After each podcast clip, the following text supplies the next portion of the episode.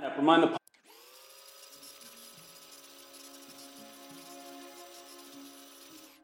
David, where the hell are you?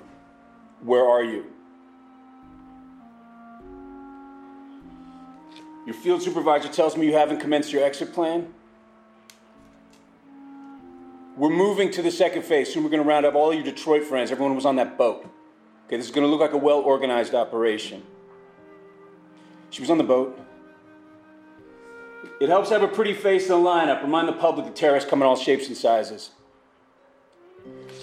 You need to start following protocol.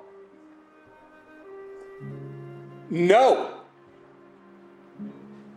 Listen. Listen to me, David. Okay?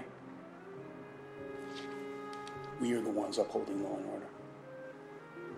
We're the ones who keep the darkness back. The irony of this job is that to uphold those laws, we're the ones who sometimes have to bend them. Okay? We bend them, we don't break them. I've been doing this for a long time, and I have made my men contort and twist themselves in all manner of ways. But none of them have broken. Please don't be the first.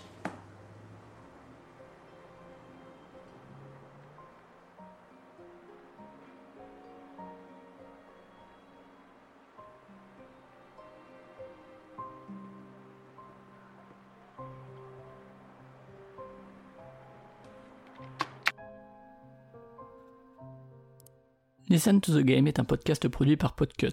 Vous pouvez retrouver l'ensemble des podcasts du label sur podcut.studio. Et si vous avez l'âme et le porte-monnaie d'un mécène, un Patreon est aussi là pour les soutenir. Vous pouvez aussi retrouver le podcast sur Twitter, at LTTGpodcast ou sur Facebook. Je rappelle qu'une présentation globale du concept est disponible en épisode 0. Merci de votre écoute et à très vite.